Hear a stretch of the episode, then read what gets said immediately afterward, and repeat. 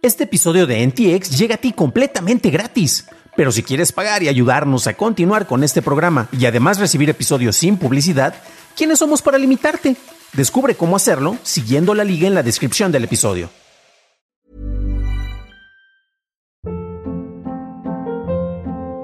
Hold up. What was that? Boring. No flavor. That was as bad as those leftovers you ate all week. Kiki Palmer here, and it's time to say hello to something fresh and guilt-free. Hello Fresh. Jazz up dinner with pecan-crusted chicken or garlic butter shrimp scampi. Now that's music to my mouth. Hello Fresh. Let's get this dinner party started. Discover all the delicious possibilities at hellofresh.com.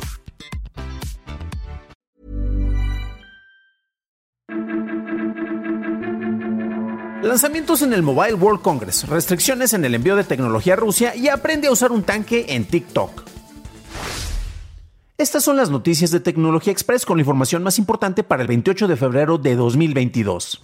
El Departamento de Comercio de los Estados Unidos implementó una legislación contra Rusia en donde prohíbe los envíos de distintos productos tecnológicos, así como otros fabricados con infraestructura estadounidense, de manera similar a las sanciones vigentes en contra de Huawei. Las excepciones incluyen equipos de infraestructura de telecomunicaciones, así como artículos de consumo, entre los que caben los teléfonos inteligentes. Por otro lado, fuentes del Washington Post dicen que TSMC detuvo los envíos de chips a Rusia durante el fin de semana y que tanto Global Foundries como Intel dijeron que se apegarán a dichas sanciones.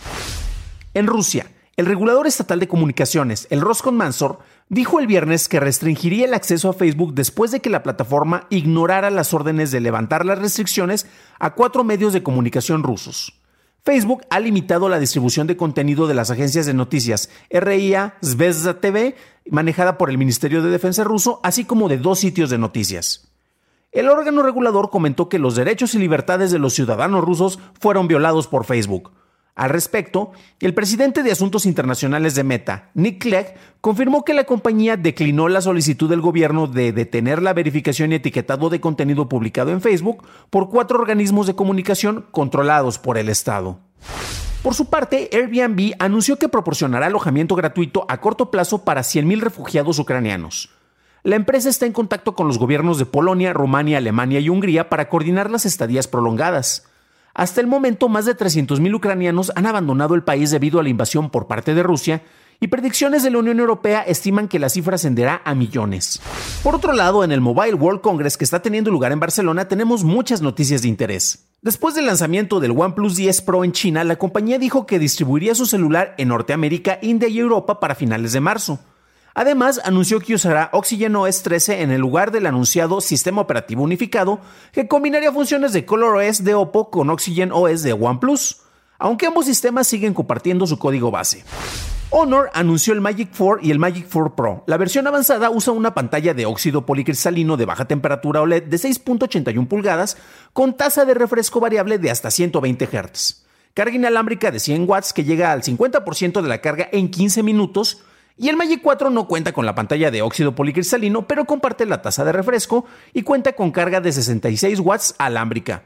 Ambos teléfonos corren Android 12 con Magic UI 6 y el costo será de 1.099 euros para el Pro y 899 para la versión regular. Todavía no contamos con fechas de lanzamiento. Huawei anunció el MatePad Paper, una tableta de tinta electrónica con Harmony OS en una pantalla de 10.3 pulgadas. Es compatible con la M Pencil de Huawei para tomar notas y su tiempo de respuesta es de solo 26 milisegundos. No hay fecha oficial de lanzamiento, pero sí tenemos el precio en esta ocasión, el cual es de 499 euros. En la línea económica, Nokia presentó el C21 y el C21 Plus. Ambos teléfonos cuentan con pantallas de 6.5 pulgadas, un chipset Unisoc SC9863A y Android 11 Go Edition. El C21 Pro cuenta con una batería de 4000 mAh, es 33% más grande y cuenta con resistencia al agua y al polvo IP52. No hay fecha oficial de lanzamiento, pero se espera que el C21 cueste 99 euros y la versión Plus tendrá un costo de 119 euros. El tema de mayor impacto en los últimos días y el cual estará presente por un tiempo es el conflicto armado que está entre Ucrania y Rusia en este momento. Se han anunciado desde bloqueos y restricciones para que varios bancos rusos no puedan acceder al sistema internacional de pagos conocido como SWIFT, el cual le permite transacciones a nivel mundial. Para discutir sobre las implicaciones políticas o económicas, pues podemos hacerlo en Twitter y ahí me encuentras como Dan Campus, pero vamos a enfocarnos únicamente en las restricciones tecnológicas en este programa. Rusia no es un gran consumidor de productos que vengan de Estados Unidos y no representa una cuota de mercado significativo, por lo que las limitantes de las que hablamos al principio en la primera nota de este programa no sirven en realidad para ejercer presión sobre ellos. Por otro lado, se está poniendo a prueba los ideales de nuevas economías planteadas por el uso de criptodivisas, ya que si bien se ponen restricciones a las transacciones tradicionales, el manejo de criptomonedas, debido a la anonimidad que este esquema ofrece, sería una opción para que Rusia y su gobierno sigan operando, aunque en el terreno práctico pues pueden seguir recibiendo pagos en euros y en yuanes.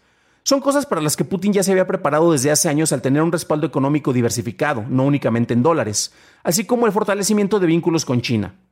Es interesante que aunque ya se han cuestionado el uso de Bitcoin y otras monedas digitales por carteles criminales, nunca se había considerado que podría ser usado por un país entero como podría ser el caso de Rusia. Cabe destacar que esto no es algo que hasta donde sabemos esté ocurriendo, y si así fuera, recordemos que desde que se inició el conflicto, este ha tenido una caída significativa, aunque continúa fluctuando. De hecho, aquí estamos viendo las fluctuaciones del Bitcoin. Desde luego ha tenido una recuperación, eh, llegó a tener un punto máximo en noviembre y pues ha tenido estas fluctuaciones. Está llegando casi a los niveles que tuvo eh, en julio, entre mayo y julio del año pasado, pero efectivamente ha tenido un cambio y el conflicto armado ha afectado mucho el costo que ha tenido esta criptodivisa. Ahora bien, vamos a enfocarnos en otras noticias. Eh, es interesante porque los que son los grandes seguidores y personas que son muy fans de, Elon Musk, los mosqueteros, como de repente a algunos se les gusta llamarse, están felices anunciando que el director de Tesla activó su servicio satelital en Ucrania. Y con esto está mandando terminales al país, aunque no se habla de los costos o de la disponibilidad que va a tener este servicio por allá. Pero hey, mira, Elon Musk está haciendo eh, su actividad humanitaria, está haciendo algo por el resto, por otros países, no únicamente busca dinero.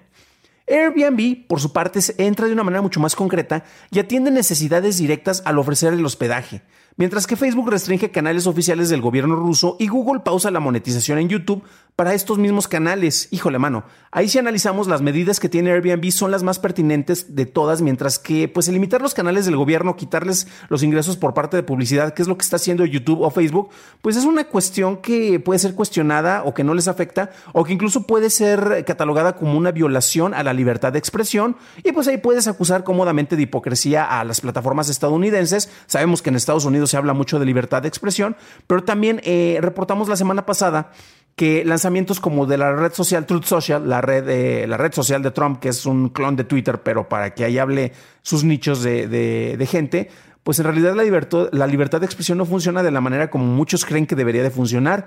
Y los canales oficiales de un gobierno, como está pasando en Rusia, y puede pasar en cualquier lugar, también aquí en México y en otros países, pues eh, siempre que comparten información lo hacen pues más, como propaganda que como para tratar de informar al pueblo. Finalmente, bueno, una cosa que sí quería compartir y esto lo vi eh, hace rato y que van a poder encontrar por acá eh, pues es interesante ver cómo hay distintas plataformas como TikTok, y esto es precisamente lo que traemos en, las notas al principio, que se están utilizando, y aquí vemos a una usuaria que está compartiendo los tips de cómo literalmente eh, retomar equipo que ha sido utilizado por el ejército ruso, que ha sido abandonado después de los ataques, y cómo poder utilizarlo. Si eres un ucraniano que está por allá, casi casi te están dando los tutoriales de cómo activar un tanque o un vehículo militar para que lo puedas utilizar. Y esto está pasando en TikTok.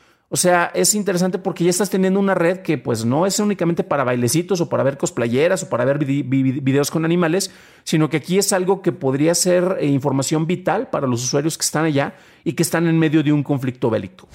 Este fue el último episodio en el formato de entregas diarias para NTX, tanto en audio como en video. Si te gustó este formato, pues comparte este programa con aquellos que crees que les podría gustar. Si aumentamos el número de suscriptores y de escuchas, pues podríamos continuar con este mismo formato. Si encontraste útil este episodio, puedes decírmelo dejando una calificación en Spotify, Apple Podcast o dejando un like en este video o en YouTube. Recuerda que puedes encontrar más información en inglés eh, si llegas a la página de dailytechnewshow.com en donde encontrarás notas y ligas a las noticias. Gracias por tu atención y estaremos escuchándonos en el próximo programa.